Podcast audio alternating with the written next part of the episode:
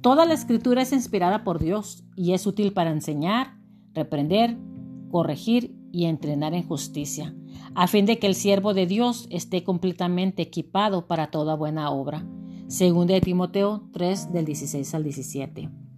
Porque la palabra de Dios está viva y activa, más cortante que cualquier espada de dos filos. Penetra hasta dividir el alma y el espíritu, las coyunturas y la médula. Juzga los pensamientos y actitudes del corazón. Hebreos 4:12. Buenos días, mi nombre es Dina Bennett y este es un podcast de Anchor.